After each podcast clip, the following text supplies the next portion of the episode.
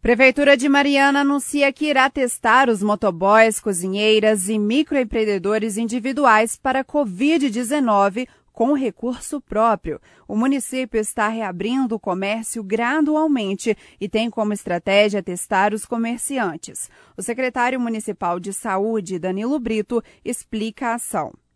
Então, Gil, nós vamos estar fazendo esse cadastramento desse pessoal, porque é, normalmente um motoboy e as cozinheiras eles não são vinculados a um comércio específico. Nós temos motoboys aqui que na segunda-feira trabalham para um comércio, na terça para outro, na quarta e finais de semana para outros.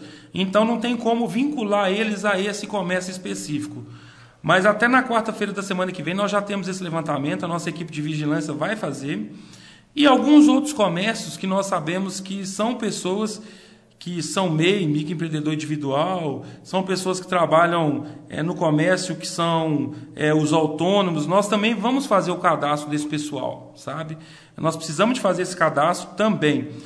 Mas nós estamos pegando primeiramente os maiores, né? Que são as empresas que têm o maior número de pessoas e que cumpriu aquilo que foi determinado pelo comitê, né, doutor Danuto? Essa criação desse plano. Então, nós estamos criando isso é, com as empresas. E quando a gente libera, isso não significa que eles não serão fiscalizados.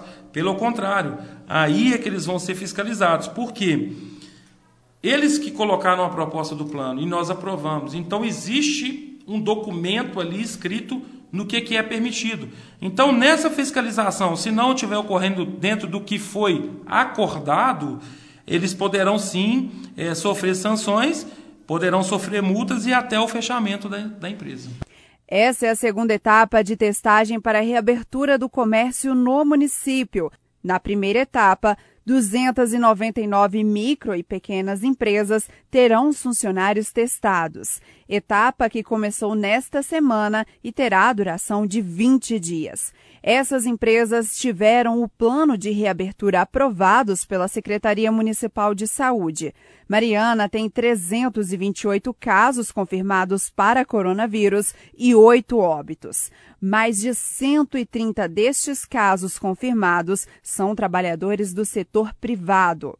Repórter Gil Isidoro.